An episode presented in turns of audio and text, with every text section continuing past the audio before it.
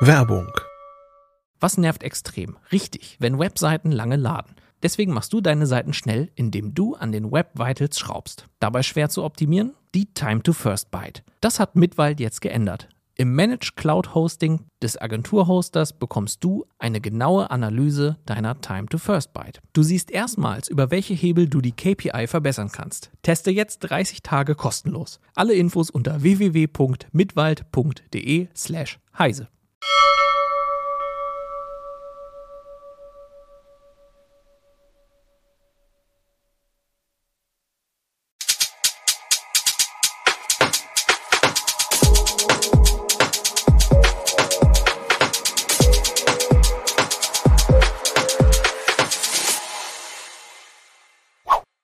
Hallo, willkommen. Heute ist der 9. Februar 2023. Ich muss nachgucken, aber es ist der Geburtstag meiner Eltern, deswegen erstmal herzlichen Glückwunsch. Darum geht es aber nicht. Hier ist die Heise Show. Wir sprechen heute über ein ähm, aktuelles Thema. Da können schon die Gäste reinkommen, und zwar Elektroautos aus China, in China und in Deutschland. Und dafür habe ich, Martin Holland aus dem Newsroom von Heise Online, heute mit mir hier. Äh, Clemens Gleich neben mir. Hallo Clemens, freier Autor für nicht nur, aber viel Heise Autos, auch Heise Online und überhaupt noch viel mehr. Und Martin Franz äh, von Heise Autos. Hallo ihr beiden. Grüß Gott. Genau. Servus. Machen wir mal den Test, dass ich euch höre. Ähm, und genau, ich bin, äh, wir sind alle, wie ihr seht, im, Homeoffice. Ach nee, Martin ist, glaube ich, nicht im Homeoffice. Ähm, das ist mein normales Office. Ach so, genau. Bei euch ist das das normale Office, das müssen wir sowieso nicht mehr erklären. Genau. Und zwar habt ihr äh, auf Heise Autos eine Serie gerade beendet zu, ähm, ich sag mal, dem Elektroautomarkt China. Und ähm, das ist, ähm, selbst wenn man sich jetzt ein bisschen mehr schon mit Elektroautos beschäftigt, was ich halt hier bei Heise Online natürlich schon ein bisschen mache, aber auch manchmal, wenn man so überlegt, was als nächstes Auto kommt, trotzdem ähm, total viel Neues gewesen. Also was ich jetzt auch nicht wusste äh, und was wahrscheinlich viele Leser und Leserinnen nicht wussten. Und da haben wir gesagt, komm, wir nehmen euch mal in die Sendung und lassen euch das mal äh, in Ruhe erzählen und vor allem, warum das tatsächlich auch ähm, für uns wichtig ist. Also warum es eben nicht äh, das berühmte Thema am anderen Ende der Welt ist, sondern äh, wichtig ist und wichtig werden kann. Äh, aber genug der Vorrede. Vielleicht wollt ihr erst mal sagen, also wie ist denn das jetzt? Äh, China ist schon der größte Automarkt der Welt, oder? Das, äh, da, da bin ich richtig, da werden die meisten Autos verkauft in der Welt. Ähm, und wie viele sind da Elektroautos? Also sind das äh, also vielleicht ein paar Mal Prozent oder habt ihr da die absoluten Zahlen im Kopf? Wer möchte denn das antworten? Ähm, vielleicht fange ich mal an. Genau, mach mal. Clemens, mach mal. Clemens, wenn du einverstanden bist.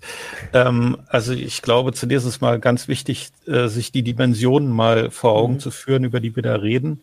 Also der chinesische Automarkt ist riesig.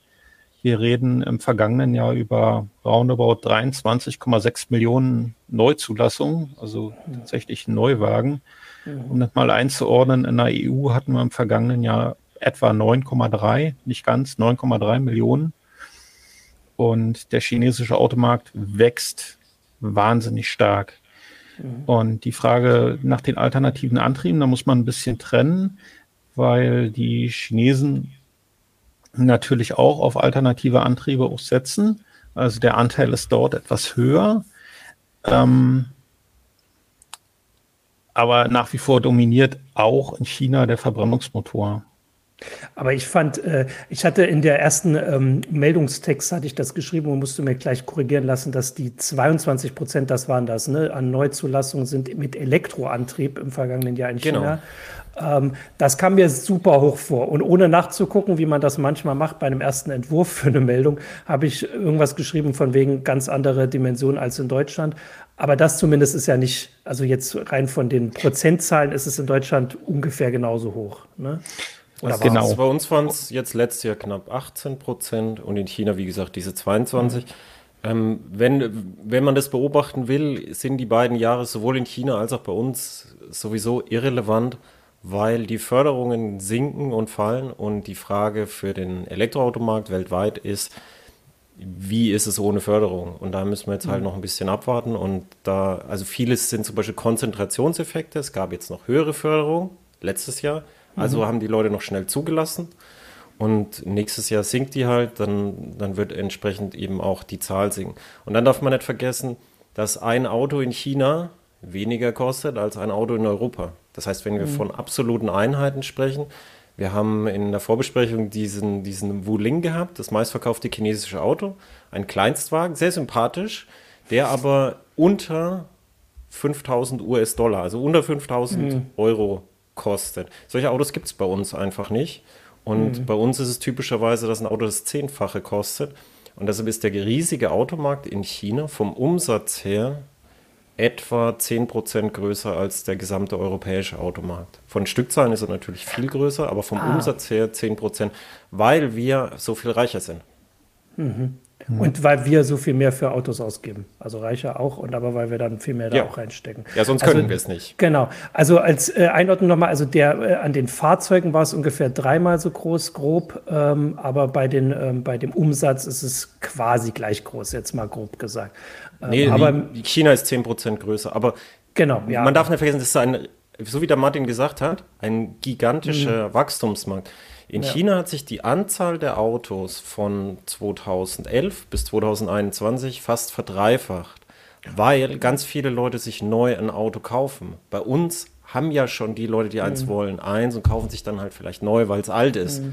Und die alten Autos gehen dann zum Balkan und nach Afrika und so. Mhm. Und das ist natürlich dann ein komplett anderer Markt. Und der, auch beim Umsatz wird China natürlich weiter davonziehen bei den Autos. Ähm, aber die Frage ist ja dann, ja, Martin, sag. Hm. Wir werden sicherlich darauf später noch kommen, aber ganz wichtig ist in diesem Zusammenhang vielleicht auch noch eine äh, unterschiedliche Förderpolitik äh, von Seiten, also nur eine, eine andere Auffassung von äh, staatlicher, steuerlicher Lenkungswirkung, um es mal vornehm mal auszudrücken. Also wir fördern in Europa vor allen Dingen die Elektromobilität an sich mhm. und haben in den vergangenen Jahren hier auch Plug-in-Hybride stark gefördert. Machen wir ja immer noch. Die Kaufprämie ist zwar entfallen, der entscheidende Hebel aber für den Markt, nämlich die vergünstigte Versteuerung von äh, der privaten Nutzung von Dienstwagen, die ist ja erhalten geblieben. Das ist ein ganz, ganz großer Hebel. Wir müssen uns einfach immer vor Augen führen. Rund zwei Drittel aller Neuzulassungen sind hier gewerblich. Die nutzen zwar nicht alle diesen Hebel, ja aber also das, da macht diese, dieser vergünstigste Steuersatz, der macht sich richtig bemerkbar. Und in China äh, fördert man sozusagen nicht nur reine Elektroautos oder Plug-in-Hybride, sondern da geht es stärker zu gucken, also die gucken stärker darauf, was spart CO2 ein. Mhm. Deswegen haben wir zum Beispiel, also zwar 22, die 22 Prozent, die ihr genannt habt, mhm. wenn man aber äh, die auf die Zahl der Autos guckt, die sozusagen steuerlich gefördert wurde, also auch serielle Hybride zum Beispiel, das ist durchaus ein Thema auch in, in, in China, dann liegen wir da halt schon bei 28 Prozent. Ah, okay. Das ist äh, ähm, also der Unterschied zwischen mhm. reinen Elektroautos und dem, was gefördert wird staatlich, ist da nochmal ein bisschen mhm. anders. Hatte, Aber dann müsste man bei uns mhm. auch die ja. Hybride mit ja. reinnehmen. Die, Unbedingt. Und dann würden wir ein, wir haben den Wert nicht errechnet, aber ich glaube, dann lägen wir höher als China. Durch ja. die hohen Firmenzulassungen. Ja. Aber um das äh, vom Verständnis, also das, was Clemens gesagt hat, dass äh, also in China und in Deutschland jetzt erstmal, aber wahrscheinlich auch Europa wurde halt der Neuwagenkauf äh, finanziell unterstützt, indem man ähm, halt Teil des Preises bekommen hat, ne? also ein paar tausend Euro sind das ähm, gewesen. Das ist jetzt weggefallen, aber diese steuerlichen Vergünstigungen zum Beispiel für Dienstwagen in Deutschland, die bleiben erhalten. Also das heißt, es wird nicht, also nicht jeder hat jetzt ein Elektroauto gekauft im vergangenen Jahr und jetzt gehen die Zahlen auf null oder erstmal ganz deutlich runter, weil diese Förderung ist ja weiter da. Aber diesen Rückgang zumindest, das habe ich bei euch auch schon gesehen auf Heise Autos, war das sieht man im Januar schon an den Neuzulassungszahlen. Ne? Also, dass es jetzt mhm. ähm, deutlich zurückgeht. Aber glaube ich dann wahrscheinlich insgesamt, nicht nur bei Elektroautos. Nee, bei Elektroautos Ach nee, doch bei Elektroautos. die Förderung. Ja, stimmt, natürlich dafür die Förderung. Okay, ihr seht, äh, es ist alles ein bisschen komplizierter.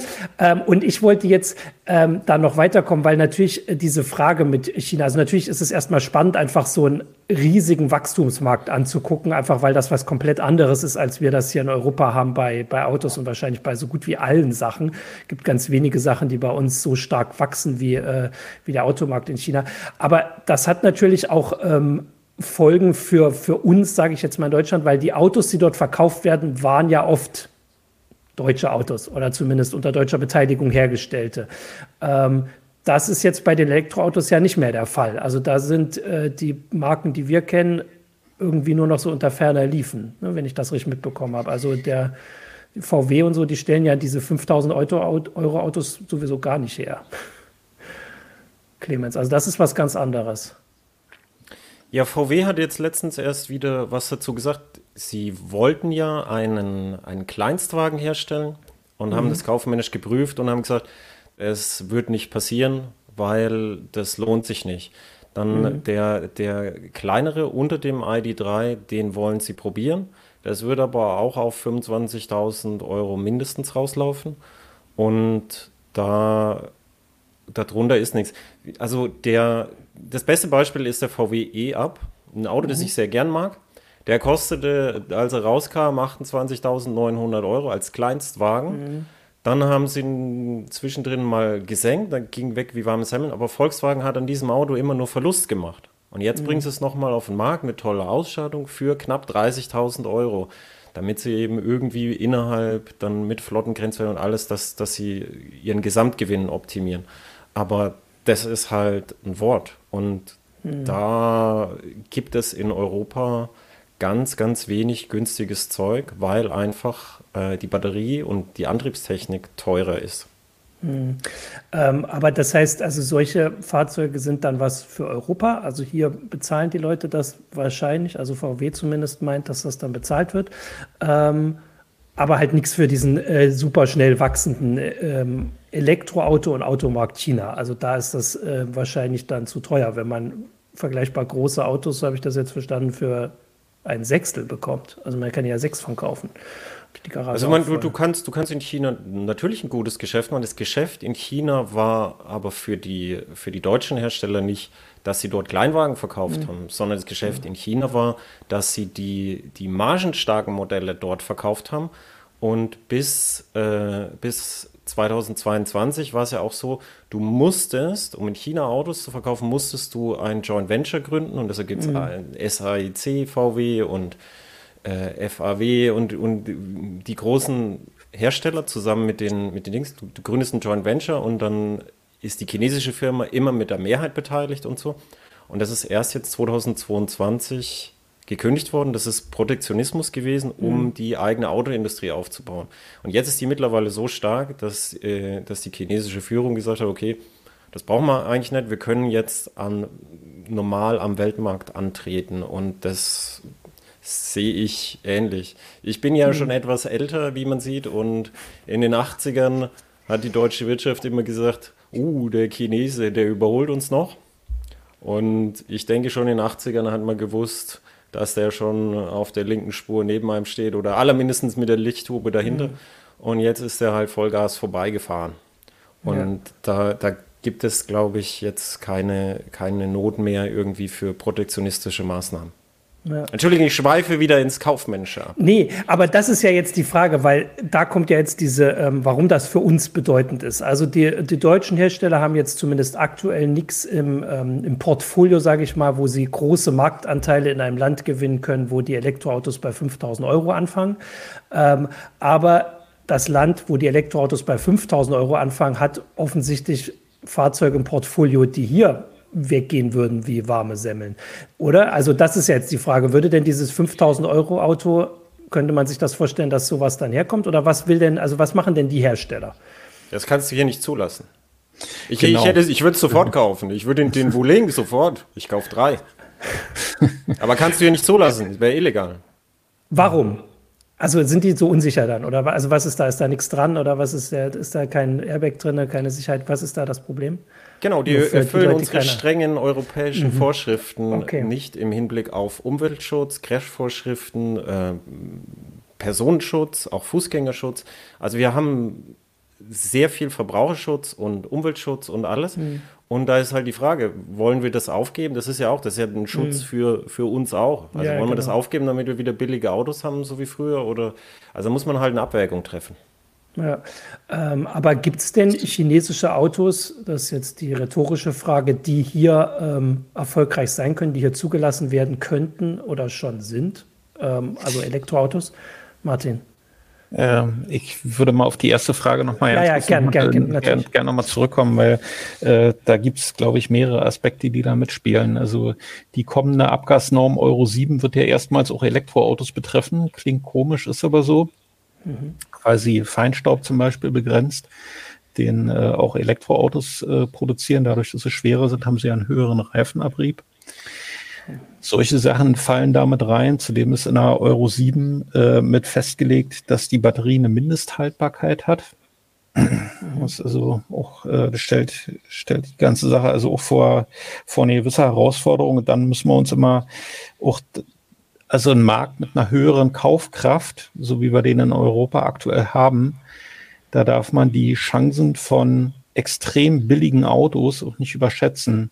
Mhm. Also wenn wir uns den Dacia Spring zum Beispiel angucken, aktuell günstigste Elektro, also das günstigste Elektroauto eines Großserienherstellers, dann ist dieses Auto ausverkauft. Also die Nachfrage ist sicherlich da, mhm. aber es ist jetzt nicht so, dass der im Prinzip alle Bedürfnisse, die eine, sagen wir mal, relativ verwöhnte Kundschaft hat, äh, abdecken würde. Also, ja, aber, aber, es, gibt, es gibt die Nische des Kleinstwagen und Kleinwagen. In Europa gibt es sie weiterhin. Und der, der Grund, warum es weniger Modelle gibt, ist nicht, dass es die Nachfrage nicht gibt, sondern dass die Kosten so hoch sind, dass du in diese Nachfragenische keine guten Produkte platzieren kannst. Genau. Und mhm. dazu kommt, dass das Versprechen auf immer billigere Batteriezellen äh, durch stark gestiegene Materialkosten in den vergangenen Jahren oder im vergangenen Jahr insbesondere äh, sich eben nicht so ohne weiteres erfüllt hat. Hm. Das heißt aber schon, dass man grob zusammenfassen kann, dass da jetzt nicht äh, mit einmal eine, äh, eine Schwemme oder eine Welle an äh, günstigen äh, oder billigen vielleicht äh, Elektroautos aus China herkommen kann. Also dass die Märkte schon auf eine gewisse Art ist da schon noch ein großer Unterschied, auch wenn zum Beispiel wir vorhin gemerkt haben, dass bei diesen Prozentzahlen äh, ähm, vergleichbar ist. Also die Unterschiede einfach im Preis haben äh, einen Hintergrund. Also man kann in China halt andere Autos ja. herstellen und verkaufen als hier. Mhm. Zum, zumal noch was anderes noch, noch hinzukommt, ja. ähm, was nicht zu unterschätzen ist. Äh, europäische Autos werden hier aktuell auf den WLTP hin homologiert, also auf den europäischen Verbrauchszyklus. Und China hat sich aus diesem eigentlich ursprünglich mal, steckt ja in dem Begriff eben mit drin, ähm, weltweit vereinbarten Verbrauchszyklus, den ich für eine Homologierung eines neuen Autos eben brauche, äh, verabschiedet. Und die haben inzwischen einen eigenen äh, Verbrauchszyklus. Das heißt, sämtliche Hersteller, die hier antreten wollen auf dem europäischen Markt, müssen diese Fahrzeuge nochmal komplett neu homologieren. Auch das mhm. ist ein Punkt, der nicht komplett zu unterschätzen ist. Hm. Ja. Außerdem würde ich gerne an Korea erinnern. Bei Korea war es auch so, als Koreas Autoindustrie Fahrt aufgenommen hat, mhm. war, haben auch alle gegeiert auf, jetzt kommen die billigen Autos. Mhm. Und dann kamen halt Autos und man hat gesehen, okay, die Autos, die auf europäischem Niveau sind, was die Koreaner in erstaunlich kurzer Zeit geschafft haben, ähm, die sind dann gar nicht mehr so günstig, weil die müssen nämlich dann entsprechende Vorgaben einhalten, die müssen auf dem technologischen Niveau produzieren und dann müssen sie noch mit einem Containerschiff hergekarrt werden. Mhm. Und dann sind die nicht mehr so viel günstiger. Und mhm. das wird in China halt auch so sein. Also ein chinesisches Auto, das alle europäischen Vorgaben erfüllt, das Feinstaub aus Radkästen in ein paar Jahren mhm. absaugt und so, das kann nicht so viel günstiger sein als ein europäisches Auto. Mhm. Also da muss man jetzt realistische äh, Hoffnungen haben. Ja. Okay, ähm, dann lassen wir uns noch mal ein paar Sachen sagen, bevor wir auch auf diese einzelnen Hersteller, weil das fand ich ja auch so spannend an eurer Serie, weil wer aber da so dabei ist. Aber ihr habt da, also offensichtlich habt ihr die Zahl im Kopf. Wie viele ähm, Hersteller gibt es denn äh, an, an Autos in, in Europa ähm, und in China? Ihr habt das, äh, ihr habt gesagt, das darf ich fragen. ich wüsste gar nicht, dass man sowas aus dem Kopf hat. Ich, wisst ihr das? Also Nö, zum Vergleich? Nicht. Ich weiß es nicht auswendig, aber es sind sehr viele. Weißt du es, Martin? Nein, ich weiß es auch nicht aus dem Kopf. Deswegen finde ich es auch erstaunlich, dass wir diese Frage, äh, dass wir im Vorfeld gesagt haben, dass wir diese Frage beantworten können. Aber ähm, ich habe also ich in dem, aber ich habe in dem, wie immer, finde ich, sehr hörenswerten Podcast Die Hupe äh, heute Morgen noch gelernt, dass rund 40 Anbieter von, das sind in Deutschland rund 40 Anbieter von elektrischen Autos und Motorrädern aktuell schon gibt. Das ist eine Zahl, also die fand ich ziemlich hoch. Also hätte ich, also hätte ich spontan die, diese, nicht gedacht. Die, diese Zahl ist, stammt von mir. Das sind, das sind halt ja. auch diese Kleinstimporteure dabei, also so Autohäuser, große Autohäuser, mhm. die so direkt importieren. Aber es sind alles Fahrzeuge, die man hier kaufen kann. Und es ist auch nicht, dass das alles irgendwie Motorräder werden, sondern es waren hauptsächlich Autos. Also da gibt es mittlerweile ganz viel, wo es so auch äh, Angebote mal gibt, wo so Produktionschargen günstig zu haben sind und herkommen. Vielleicht ist jetzt gerade auch eine ganz gute Zeit, ähm, so, so was zu kaufen, wenn es das in der eigenen Gegend gibt. Und dann darf man auch mhm. nicht vergessen, viele europäische Marken sind chinesische Hersteller. Also wenn man heute mhm. eine Kreidler kauft, kauft man ein chinesisches Motorrad. Wenn man mhm. heute ein Volvo kauft, kauft man ein chinesisches Auto. Das darf man nicht mhm. vergessen. Ja, äh, ich habe das auch deswegen gefragt, weil die andere Zahl habe ich gelesen, auch in eurem Artikel. Also in China gibt es 500 Hersteller von rein elektrischen Fahrzeugen, hat äh, Heise Autos geschrieben. Und das finde ich dann nochmal, also natürlich ähm, krasser. Also das zeigt ja dieses, ähm, also da ist halt dieser Markt, der wächst und natürlich äh, wollen da ganz viele dabei sein und ein paar wollen wir auch gleich nennen. Aber äh, das allein ist ja äh, spannend und ich finde die, äh, die Vorstellung, dass es, was ihr gerade gesagt habt, dass es nicht nur über den Preis gehen wird oder kann, ein bisschen beruhigend, weil dann gibt es natürlich andere Sachen, die, äh, also das ist ja auch für die, also der Preis ist ja zum Beispiel auch, kommt ja Lohnkosten und sowas. Ich meine, da, dass, dass man da drücken kann in anderen Ländern ist schon klar, ähm, aber es ist ja beruhigend, dass das eben nicht ausschlaggebend ist und das heißt, man muss es ja dann vielleicht bei den Autos auch wieder doch über Qualität, über coole Funktionen, äh, weiß ich nicht, Reichweite wahrscheinlich solche Sachen äh, machen. Ähm, das äh, finde ich jetzt ein bisschen beruhigend. Aber um mal auf diese Hersteller zu kommen. Also ihr habt ein paar äh, ja vorgestellt in eurer Serie und da sind ja auch welche dabei, die jetzt nun tatsächlich sich anschicken, auch herzukommen, oder? Also so habe ich das verstanden. Also die nicht nur in China den Markt ähm, vielleicht schon dominieren oder dominieren wollen, sondern auch herkommen wollen. Also so habe ich das verstanden. Zum Beispiel dieses, ich sage es jetzt BYD, wie heißen die denn? Build? Build Your Dreams. Ach, Build okay. Okay. Ähm, also das ist eine chinesische äh, Automarke, Elektroautomarke. Stimmt das? Ja. Und was stellen die her? Komm, jetzt lasst euch das nicht aus der Nase ziehen. Ich habe von denen tatsächlich noch nichts ja, gehört.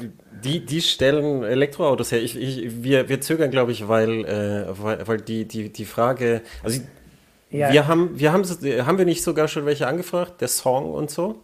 Hm? Also die, die, sind, die sind auf jeden Fall interessant. Die sind auf Niveau mit vielen europäischen Herstellern mhm. und die werden auch nach Deutschland kommen.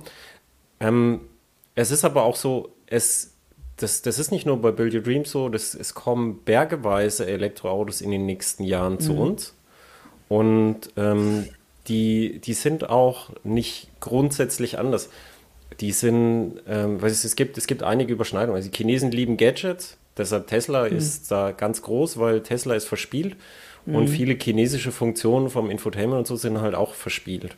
Und mhm. diese, diese Impulse vom Markt, wenn die nicht mehr nur von einem Hersteller, von Tesla kommen, sondern von vielen, die werden zum Beispiel dann auch neue Impulse in Europa setzen. Ähm, ja. Ich, könntest du deine Frage noch anders stellen oder präzisieren, was, was du genau meinst? Wer, wer kommt alles nächstes Jahr oder so? Also zum Beispiel das, also jetzt, als ich den Artikel zu uh, Build Your Dreams, also ich muss mich daran gewöhnen, das zu sagen, aufgemacht habe, das Auto sieht tatsächlich so aus wie Autos hier bei uns in der Straße. Ne? Also das ist dieser SUV, das ist Tang oder Tang, ähm, den habt ihr da in dem Artikel groß drin. Also da denke ich jetzt, also wüsste ich auch nicht, warum das nicht hier erfolgreich sein sollte, äh, auch wenn ich das vielleicht in der Stadt nicht mag. Also das sieht äh, wirklich, ähm, ne, das ist ein äh, großer SUV, der herkommt. Äh, und also das verkauft sich auch in China offensichtlich oder wird zumindest in China entwickelt. Also diese, dieser Trend zum großen SUV, Elektro-SUV, den wir irgendwie hier in Europa haben, den gibt es in China offensichtlich auch, zumindest bei den Herstellern. Ja, ja den ja. gibt es da auch, das ist ganz klar. Also das äh, Phänomen SUV ist nicht etwa nur auf den europäischen oder auf den amerikanischen, auf den US-amerikanischen Markt beschränkt, sondern das ist ein globales Phänomen. Ähm, glaube, dass wir in den nächsten Jahren noch was anderes noch sehen und erleben werden, nämlich eine unterschiedliche Herangehensweise zum Beispiel an das, was Clemens gerade Gadgets genannt hat. Ähm, also die europäische Denke, erst etwas fertig zu konstruieren mhm. und das so gut wie möglich zu machen und das dann auf den Markt zu bringen, ähm, davon werden wir uns, glaube ich, ein Stück weit verabschieden müssen. Also dass mhm. Produkte nachreifen, äh, zusätzliche Dinge über Updates lernen und zu neu hinzubekommen, dazu bekommen. Aber das wird einfach zunehmen. Und, also ich würde äh, sagen, es ist schon lang so. Ja, bin ich mir nicht so sicher. Also also, also ich war bei zehn Jahren also, schon beim, beim Daimler, als sie ihr Facebook-Interface für die E-Klasse vorgestellt ja. haben. Und da habe ich gesagt, was ist das? Das, das so, und ein bisschen so rumgeklickt, konnte nichts. Und er so, ja, das, das, die Funktion, da basteln wir noch dran. Ich so, ah ja, also ist das noch nicht draußen. Doch, doch, das ist beim Kunden. Ich äh, will mal als Gegenbeispiel mal, glaube ich, äh, was VW in den vergangenen Jahren hier abgeliefert hat und dafür ist es ja medial heftig gescholten worden. Ich würde sagen, zu Recht, weil man diese Denkweise, die in anderen Teilen der Welt möglicherweise, naja, akzeptiert wird, dass Software eben beim Kunden nachreift, äh, ich glaube, in Europa sind wir nicht auf dem Punkt, dass sowas im großen Stil noch dazu mit so, so heftigen Fehlern äh, in der Breite akzeptiert wird.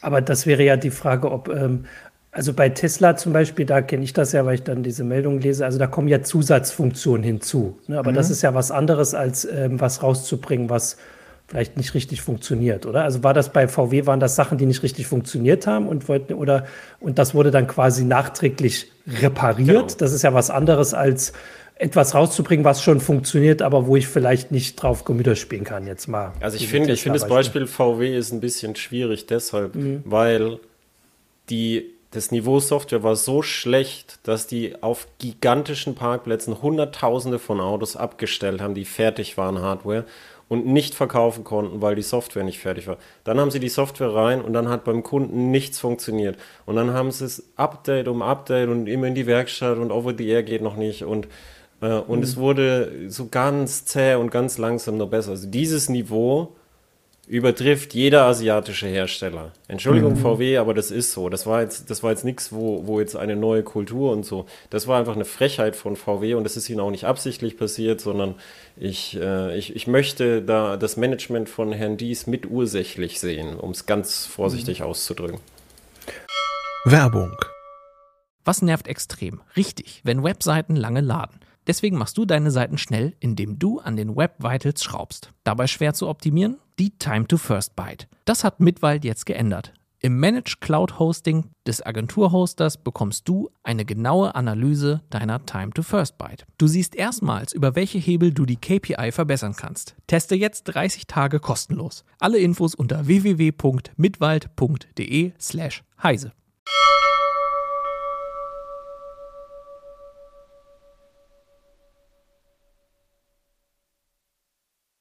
Ähm, okay, und die, äh, ähm, die Konkurrenz oder die aufkommende Konkurrenz zeigt ja, dass, das, dass man sich das eben wird nicht so leisten können.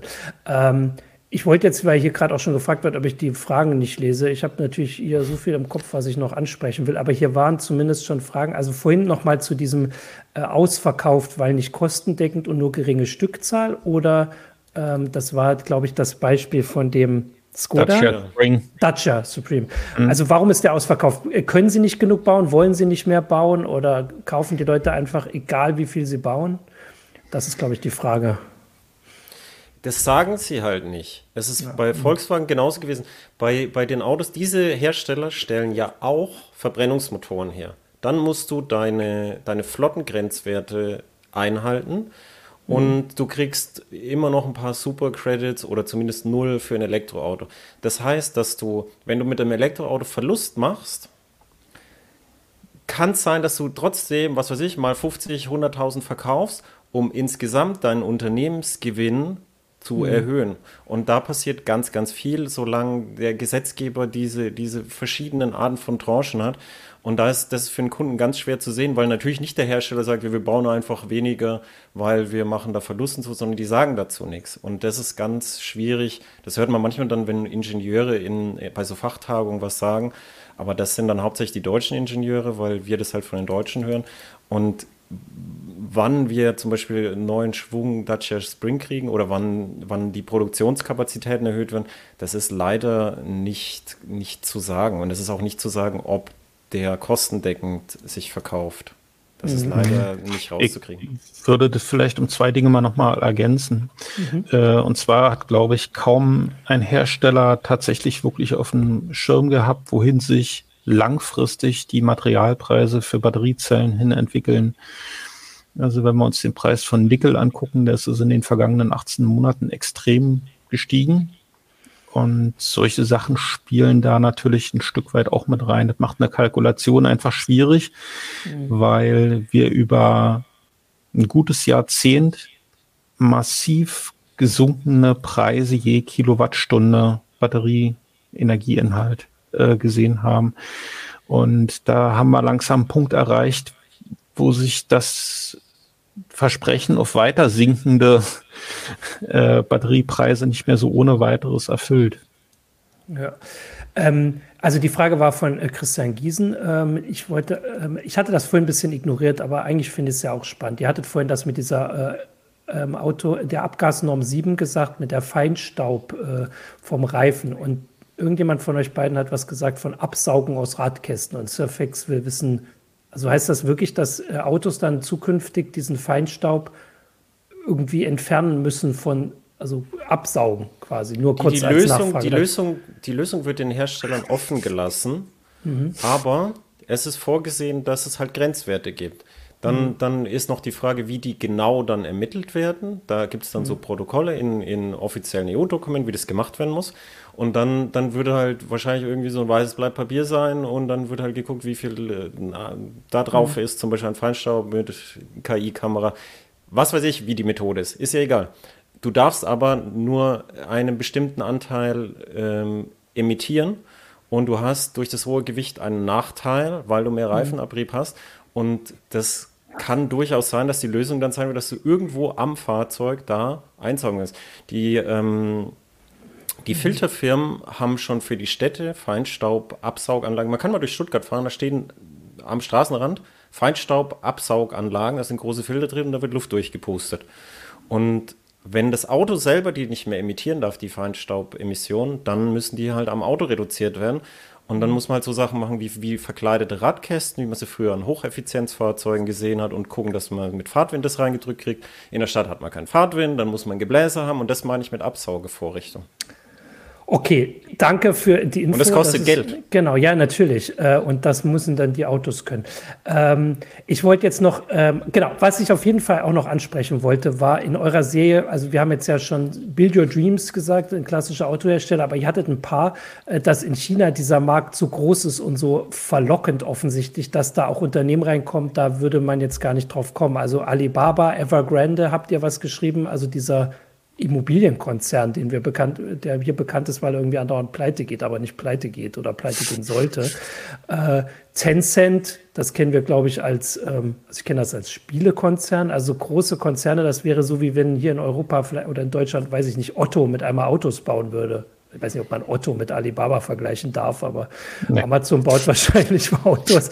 ähm, aber ist das, also äh, wieso, also machen die das, weil das so groß ist oder weil das die Zukunft, haben die schon Autos gebaut oder wie kommen die dazu, diese, dass sie sich jetzt auf den Elektroautomarkt äh, machen?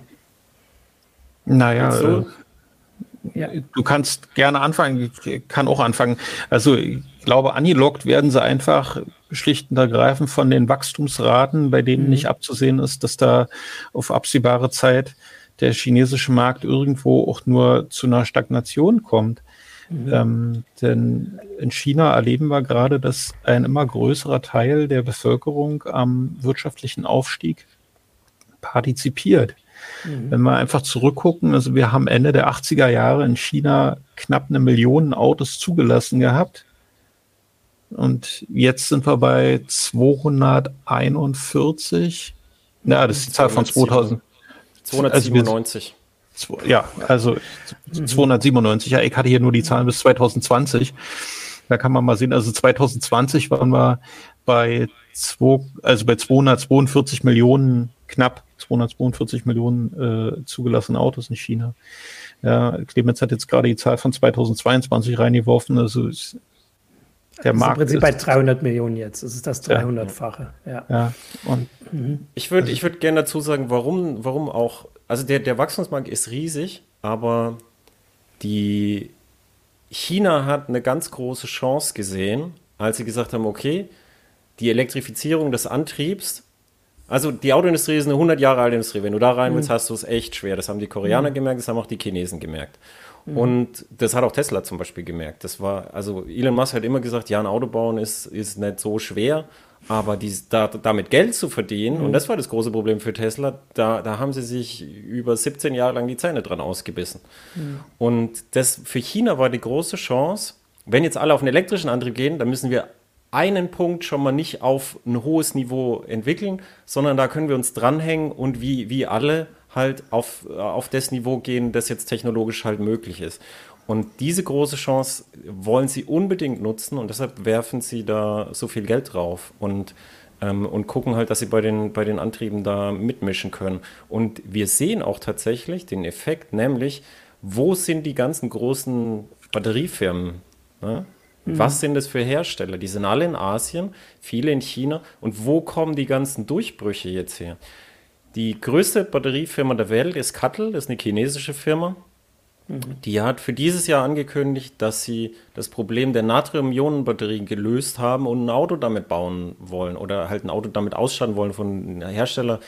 Äh, weiß ich noch nicht, welches Auto das sein wird, aber die Natrium-Ionen-Batterie, wenn wir uns die Preise für Lithium angucken, und mhm. dann löst die ganz, ganz, ganz viele Probleme, auch technische Probleme, auch Brandschutzprobleme, auch, äh, auch Versorgungsprobleme. Natrium ist, ist halt so einfach. Das kommt alles aus China und da muss man, da muss man dann wirklich sagen, diese, diese, das, das, haben, das haben sie gut reingekrätscht und da haben sie das Geld glaub, vielleicht, müssen wir jetzt halt abwarten, gut ausgegeben, dass sie da jetzt äh, quer eingestiegen sind. Weil die, die Verbrennungsmotoren aus China, ein Verbrennungsmotor ist schwieriger zu bauen als ein elektrischer Antrieb. Das ist nichts, wo man jetzt irgendwie groß nach Hause schreibt drüber. Ja, ja, und wahrscheinlich da wird halt schon lange von vielen Leuten dran entwickelt, äh, um den auch ähm, in Masse herzustellen, zu günstigen Preisen und sowas beim Verbrenner, während Elektroautos halt ja jetzt trotzdem dieser neue Markt sind, wo man was machen kann. Jetzt ist meine Frage, also ist denn dann China vor allem bei diesen Sachen, die wir schon erwähnt haben, stark oder äh, diese Vorteile, also dass sie einerseits das mit den Rohstoffen, was du gesagt hast, Martin, dass die teuer werden, viele, also ich weiß, dass da chinesische Firmen und Industrien auch große Anteile haben, wenn der Rohstoff nicht sowieso direkt aus China kommt. Ähm, also den Teil äh, haben sie jetzt bei der Batterieproduktion. Aber wie ist denn das bei, was bei Elektroautos auch immer als wichtig gilt, ist halt diese Softwarefrage oder diese, was ihr vorhin Gadgets habt, aber auch weiß ich nicht, dieses autonome Fahren, äh, diese Richtung, ne? also dass die Autos mit einmal was Neues können sollen und äh, können, was jetzt Tesla so oft ähm, behauptet, dass sie das machen, auch wenn es da nicht ist. Aber sind da chinesische Firmen auch schon mit dabei, das zu entwickeln? Also diese Sachen, die da diesen anderen Aspekt noch machen, die den hohen Preis rechtfertigen, sagen wir es mal so. Es gibt ja den, den Premium-Hersteller NIO in China, mhm. die auch hier antreten Mhm. Und da sieht man ganz gut, NIO ist, ist eine Premium-Marke, die auf einem sehr hohen technologischen Niveau antritt. Die Rechen, also es gibt wenige Autos auf der Welt, die mehr Rechenleistung an Bord haben als diese NIO-Autos. Mir mhm. fällt jetzt vielleicht noch so ein, zwei Daimlers ein, aber das ist so, und die entsprechende Software dazu, die wird natürlich auch in China entwickelt und geschrieben. Mhm. Und auch das, würde ich sagen, ist auf einem sehr hohen Niveau. Wir haben da, würde ich sagen, immer noch einen Fortschritt aus Erfahrung, aber groß ist der nicht. Und dann ist die Frage bis jetzt, was verdienst du da dran? Also BMW hat ja schon gesagt, ja, dieser Autobahnpilot, den Daimler baut, den bieten wir nicht an, da gibt es kein Geld zu verdienen. Das kostet viel und irgendwie, wir wollen ja Geld verdienen, wir machen das ja nicht so mhm. Spaß. Und das muss man halt sehen, wie viel Geld da letztendlich drin ist. Aber also wenn, wenn ich jetzt eine Firma wäre und ich hätte eine Innovation, die ich ausprobieren will, dann würde ich jetzt nicht warten, bis jetzt Alibaba ums Eck kommt und es ausprobiert, sondern vor allem, das weil das ja wird auch, nicht lang dauern. Genau, weil das ja auch, also wenn man sich dann entscheidet, dass es nötig wird, ist das keine Sache von, ich werfe mal ein paar Monate da viel Geld drauf, sondern das sieht man ja bei Tesla, wie lange die brauchen, um dahin zu kommen, was Musk irgendwie seit acht Jahren behauptet, was sie schon können. Ja, vor allen Dingen ja. ist es ähnlich, ähnlich wie der, bei der Homologierung. Mhm. Ähm, die Hersteller kämpfen natürlich mit einem Problem, halt oftmals unterschätzt wird, nämlich mit regional extrem unterschiedlichen Vorgaben äh, durch, die, durch die jeweiligen Regierungen. Ja. Äh, mhm. man hat in den USA dazu ein etwas, naja, ich möchte mal sagen, entspannteres Verhältnis, als wir das zum Beispiel hier in Europa haben. Also da, genau, weil das. Mhm. Da sind, da sind viele Diskussionen, die sozusagen, ähm, obwohl wir in den vergangenen Jahren im Bereich hochautomatisiertes Fahren große Fortschritte erlebt haben, auch auf Seiten der Gesetzgeber, dessen was erlaubt ist. Aber viele Diskussionen sind in der Breite der Gesellschaft, würde ich sagen, noch nicht angekommen. Das ist meine Wahrnehmung. Ja. Das hieße, äh, also, aber man muss ja trotzdem im Kopf haben, dass äh, diese chinesischen Hersteller, und im Prinzip habt ihr jetzt ja die ganze Bandbreite schon gesagt, also vom 5000 Euro Auto bis zum Auto, das genauso viel Rechenleistung hat wie die intensivsten oder performancestärksten Autos, die es gibt. Also im Prinzip reicht es ja erstmal für einen chinesischen Hersteller, auch in, in, China die Entwicklung voranzutreiben, da Autos zu verkaufen, Geld zu verdienen und das weiterzumachen. Und also man muss ja gar nicht nach Europa kommen, erstmal. Also ich meine, dieser Markt ist ja so groß, dass das ja gar nicht nötig ist. Wahrscheinlich nicht mal für die Margen, so wie ich das verstehe. Also wenn ein Automarkt, der so wächst, ähm, also da muss man doch gar nicht denken, naja, wir sind hier und wir haben hier unsere Regeln und dann, solange die, äh, die sich hier dran halten, ist erstmal, also wenn die jetzt noch fünf Jahre da in China entwickeln, kommen dann vielleicht Autos, die einfach wirklich nicht mehr eingeholt sind oder ist das jetzt auch ein bisschen übertrieben? Naja, man, was, was man muss, ist, ist, ist selten die Frage. Warst du zum Beispiel schon mal irgendwie verreisen? Mhm. Musstest du verreisen, aber du hast es trotzdem gemacht, oder? Ja. Und das ist in China halt auch. Wenn du, wenn du, du hast ein gutes Produkt, du verkaufst es am Heimatmarkt und du merkst, ah, die Deutschen da hinten in Mannheim, die wollen das auch haben. Und du sagst, mhm. ja, Containerfracht können das haben. Und natürlich verkaufst du das dann weltweit. Das ist nicht die Frage, ob sie es müssen. Es ist die Frage, ob sie es kaufmännisch sinnvoll können. Und das können sie. Ja. Naja, und ein bisschen vorhin war die Frage, ähm, wie schwierig ist es oder ist es möglich, ein Auto zu bauen äh, oder müssen Sie zwei Autos bauen? Jetzt vorhin, ihr habt diese äh, Abgastests gesagt, also für China ist der halt anders, die sind aus diesem weltweiten Dings da ausgestiegen, hast du gesagt, Martin. Ähm, kann man ein Auto bauen, das beide erfüllt oder sind die so unterschiedlich? Also ja. wahrscheinlich schon, oder? Genau. Ja. Also man muss nicht ja, irgendwie. Ja.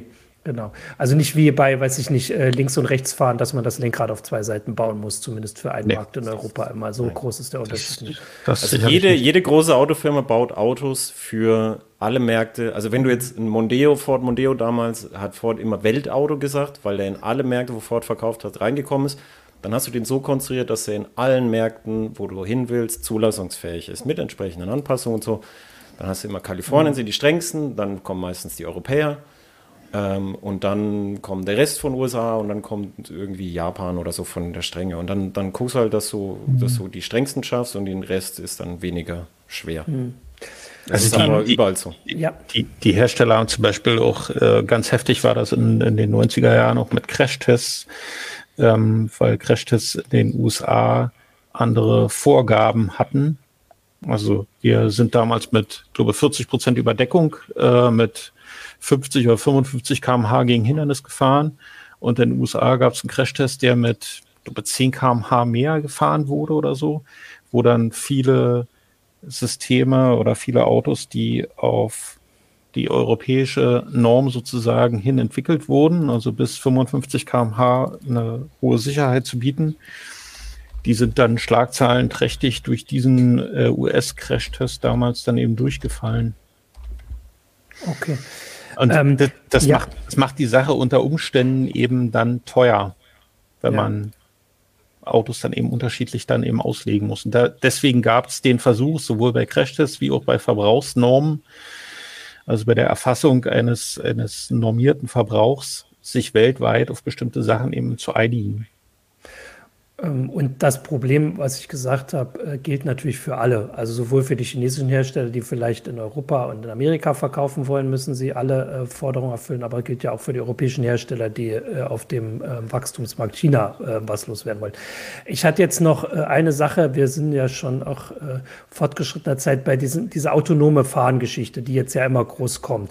Ähm, du hast es vorhin gesagt, also soweit ich das habe, ist ja Mercedes jetzt, also ein deutscher Hersteller, Daimler, der erste, der dieses Level 3 anbietet auf der Straße. Ähm, also Ist, äh, ist das ein falscher Eindruck oder sind Sie da tatsächlich weltweit führend? Also dann ist ja auch kein chinesischer, soweit ich meine Tesla sowieso nicht, auch wenn Sie das immer behaupten. Aber ist da ein deutscher Autohersteller wirklich äh, bei einer Sache, die immer gesagt wird, dass sie sehr wichtig werden wird, weltweit führend oder ist das irgendwie ja. jetzt ein. Das ist richtig. Also so.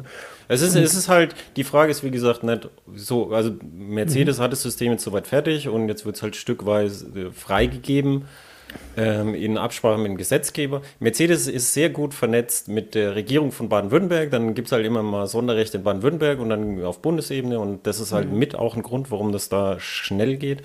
Und die Frage ist aber, wie gesagt, BMW hat ja schon gesagt, können wir nicht verkaufen. Die Frage ist, ist nicht, ob das geht, sondern ob man es verkaufen kann. Mhm. Und wenn, wenn NIO sieht, dass Daimler sich dumm und dämlich verdient im Premium-Segment, glaube ich, dauert es zwei Jahre, dann haben die das auch. Ja. Vielleicht fünf, aber mehr dauert das nicht. Genau, das ist ja eher auf zwei getippt. Ja. Ähm, und das wäre ja dann, äh, das würde diese, ähm, diese Entwicklung ja zeigen. Also dass einfach die vielen Ressourcen dann zeigen, selbst wenn jemand anders vorne ist. Ähm, ja, ich hatte noch eine Frage, die so ein bisschen äh, größer ist. Ich finde eigentlich, das ist eine gute äh, Abschlussfrage, ähm, die ich mir überlegt habe. Und zwar, also ich meine, Deutschland ist irgendwie das Autoland, auch wenn es das offensichtlich ja gar nicht mehr ist. Also jetzt bei Verkaufszahlen und so, aber es sind hier doch wahrscheinlich zumindest von den weltgrößten Herstellern bei den Verkaufszahlen sind wir ja, ist ja Deutschland immer noch vorne dabei, wenn man das so nimmt, stimmt das? Volkswagen ist immer noch zweitgrößter, oder? Stimmt das auch schon nicht mehr? Ähm, und diesen Aufstieg, den, den Deutschland wahrscheinlich, also wenn ich das jetzt ganz grob in meinem Geschichtsverständnis habe, so nach dem Zweiten Weltkrieg genommen hat, kann man den von China eigentlich vergleichen, der jetzt da kommt? Also war das auch so, dass es in Deutschland erst hier, was weiß ich, die haben erst hier in Deutschland verkauft und sind dann woanders hingekommen? Oder ist das einfach eine komplett andere Geschichte, mit dem man, mit dem Wissen, das wir irgendwie haben, äh, nicht vergleichen kann. Könnt ihr das sagen oder ist das Darf ich diese Frage, Frage, aus kaufmännischer Sicht noch einmal Bitte sehr. Martin? Bitte sehr. Ja. nee, der ist deshalb, es ist deshalb, weil, weil ja. der Hintergrund ist, nicht zu verstehen ohne etwas mhm. kaufmännischen Kontext, der da lautet, Wirtschaftswachstum, was eine Sparte wie Autos einschließt, verläuft immer sehr ähnlich. Das heißt, mhm. die Entwicklung von Deutschland und China kann man tatsächlich vergleichen. Also die Chinesen haben angefangen und haben Autos kopiert und haben dann so, so Autos gebaut und gesagt, ja, das würde alles nie was. Aber bis zur Mitte des 19. Jahrhunderts haben die Briten, die vor uns industrialisiert hatten, mit ihren Webstühlen und so, haben die gesagt, die diebischen Deutschen und es wird nie was und die sind zu emotional und die werden nie industrialisieren können und so, die sind genetisch irgendwie dazu nicht in der Lage. Also mehr oder weniger das, was die mhm. Europäer heute über die Afrikaner sagen. Mhm. Und dann, wie, da hat Deutschland halt Sachen kopiert. Deutschland hatte ganz viele protektionistische Gesetze, um den Inlandsmarkt anzukurbeln. Und dann, und dann ging es langsam, langsam los. Und dann irgendwann konnte man auf eigenen Beinen stehen und sich auf Augenhöhe mit anderen am Weltmarkt treffen. Und in China ist es genauso schrittweise auch passiert. Und deshalb kann man das schon vergleichen. Und man, man sollte auch dann, dann auf Entwicklungen, die in anderen Ländern passieren, auch ein bisschen so gucken, im Hinblick auf die eigene Entwicklung, nicht sagen, was, was ihr da macht und so, das dürft ihr nicht oder das sollt ihr nicht. Weil meistens hat man es früher, um diesen Punkt zu sagen, ganz, ganz, ganz genauso gemacht. Und mhm. das, da, da sollte man nicht so geschichtsvergessen sein, sondern immer ein bisschen in den eigenen Kontext und die eigene Vergangenheit gucken, wie haben wir es gemacht? Nicht anders, eher schlimmer. Mhm. Ja, ja, ich würde es vielleicht nochmal um eine Komponente nochmal ergänzen wollen. Ähm, ich glaube, dass man in den 70er Jahren, ähm, als die Japaner im großen Stil angefangen haben, auf den europäischen Markt einzubrechen, äh, das immer ein bisschen belächelt hat und gesagt hat, ja, die Billigheimer mit ihrem anfangs etwas seltsamen Design und und die Japaner haben aber einfach folgende die Macht und da waren sie über viele, viele Jahre sehr, sehr erfolgreich mit, übrigens nicht nur auf dem europäischen Markt. Die haben sehr genau analysiert, was ihre Kundschaft oder was, eine potenzielle Zielgruppe eigentlich von einem Auto erwartet und hat strikt sich danach ausgerichtet, diese Erwartungen zu erfüllen. Mhm. Und damit waren sie unglaublich erfolgreich. Also die haben ja in der europäischen Autoindustrie Anfang der 80er Jahre, naja, ich will es jetzt nicht unbedingt ein Massaker nennen, aber das hat einfach äh, Marken wie Peugeot oder Talbot damals äh, an die Grenze oder darüber hinaus einfach gespült. So, und bei den Koreanern hat man am Anfang genau denselben Fehler gemacht, hat dann aber relativ schnell äh, erkannt, die sind gekommen, um zu bleiben. Und mit China kann man insofern nicht hundertprozentig vergleichen, weil wir im Antriebsbereich einfach eine komplette Neuausrichtung der Industrie mhm. sehen. Wir sehen ja einen rasenden Wandel, der da passiert. So, und da geht es dann nicht mehr um den Antrieb, also einen Elektromotor an sich zu konstruieren, ist jetzt keine Herausforderung für einen Ingenieur, aber wir sehen einfach wahnsinnig viele Innovationen im Bereich der Batterie. Mhm. Und da wird äh, diese Schlacht, denke ich, entschieden. Und da geht es nicht nur darum, wer die größte Batterie jetzt einbaut, sondern das ist für den Kunden vielleicht äh, noch interessant, aber für den Hersteller ist interessant, äh, wie bekomme ich schlussendlich die Kosten in den Griff. Und ja. da geht es dann um Materialien und um Energieeinsatz, um eine Batteriezelle herzustellen kann ich äh, dann zusammenfassen, dass also diese Beispiele, die ihr gesagt haben, sind ja, haben ja unterschiedlich geendet. Also die Briten, die ähm, herabgeguckt haben, die sind heute auf dem Automarkt nicht mehr irgendwie vorne dabei. Ähm, außer ich habe das jetzt falsch, die, oder? Da gibt es ja nicht mehr viele. Also jetzt von den großen Großbritannien hat, hat Autoproduktion, ja. Also aber nicht, nicht, aber nicht, mehr, nicht mehr wie den 70ern, aber hat Autoproduktion. Genau, es hat Autoproduktion, aber es ist jetzt eher auch ähm, ähm, also abgerutscht. Aber die Sache, als die äh, Koreaner und Japaner auf den Markt gekommen sind, die sind da und trotzdem ist die deutsche Autoindustrie, die da vielleicht herabgeguckt hat, ähm, geblieben. Also das heißt, man kann mit so einer Situation unterschiedlich umgehen und das, die Ergebnisse können offensichtlich unterschiedlich sein. Also das heißt nicht automatisch, dass äh, die Vorteile, die wir aufgezählt haben aus China, dafür, dazu führen, dass die deutsche Autoindustrie irgendwann das Schicksal der britischen ähm, erleidet, ähm, sondern es kann nicht. sein, dass irgendwann alle koexistieren können. So würde ich es jetzt zusammenfassen, oder? Ja, sofern die Deutschen es schaffen, äh, sich auf die Stärken zu mhm. konzentrieren und bei den wichtigen, bei den wichtigen Aspekten eben weiterhin mitzureden und mit dabei zu sein. Ja. Ich kann vielleicht, für, ich, ich, kann vielleicht als zum, ja. ich kann vielleicht zum, ja, ich, ich kann vielleicht zum Abschluss noch eine Anekdote noch reinwerfen. Ich habe gestern einen neuen Testwagen bekommen und der hat mir gezeigt, wie weit man Fanatismus in gewisser Weise betreiben kann. Äh, ich bin abends über die Landstraße nach Hause gefahren und mich ärgert es sehr oft, äh, dass man selbst bei guten Lichtsystemen ähm, von Verkehrsschildern so geblendet wird, dass man kaum noch sieht, was dahinter ist. Und dieser Testwagen, der hat ein so fein aufgelöstes äh, Matrixlicht, dass der die Verkehrsschilder nicht ganz so doll anstrahlt. Das heißt, er setzt einen winzigen Schattenkegel ja um, um Verkehrsschilder herum. Gerade noch so, dass die zwar reflektieren, aber eben nicht mehr so stark, während alles andere eben hell bleibt. Und ich glaube, wenn man sozusagen derartig fanatisch auf Details guckt und an solchen Sachen irgendwie auch dran bleibt, also wenn man Sachen so fein schleift und so fein herauspoliert, dann hat man durchaus weiterhin eine Chance. Aber ja, das ja. Und, und für den Kunden ist konkurrenzbelebtes Geschäft einer der ältesten Kaufleute-Sprüche überhaupt. Wenn die Chinesen kommen und wieder günstige Autos anbieten, mehr und wenn sie das Mittelklasse-Segment aufmischen und wenn sie im Premium-Segment angreifen, dann ist das ein erheblicher Ansporn für unsere Industrie und ich finde, diese, diese Fackel sollte sie aufnehmen und da auch Gas geben und sagen, ja, das können wir auch. Oder wir können es besser oder so, weißt ja. du, so sich gegenseitig anspornen. Genau. Das finde ich super Fazit äh, und wir haben ja äh, dazu auch viele Aspekte angesprochen. Äh, es ging jetzt im, im Chat noch ein bisschen um, um andere Themen, die möchte ich jetzt nicht noch aufgreifen. Ich kann aber darauf verweisen, dass wir ja sowieso immer mal regelmäßig heiße Shows auch zu Elektroautos, zur Mobilität hatten, zu autonomen Fahren vielleicht auch, weiß ich gerade nicht aus dem Kopf. Also die sind natürlich da. Und bevor ich euch hier verabschiede, natürlich der Hinweis nochmal auf eure Artikelserie. Ähm, die ist in der Heise-Show-Meldung verlinkt, also auf heise.de. Ähm, auch eine Folge deines Podcasts, Clemens, äh, hat sich auch dazu, das war, glaube ich, der Abschluss dann zu der Serie von äh, In die Hupe. Ähm, Genau, also da alles nochmal nachlesen. Da sind dann äh, auch nochmal einige dieser Zahlen, die uns äh, oder mich hier vielleicht gerade so ein bisschen überrascht haben mit den 500 Herstellern in China. Es gibt nicht zu jedem Hersteller einen Artikel, das hat man nicht ganz geschafft.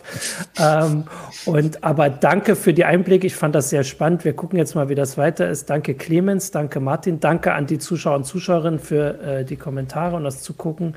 Und ansonsten war das die Heise Show für diese Woche. Nächste Woche gibt es eine neue Heise Show zu einem neuen Thema. Ciao. Tschüss.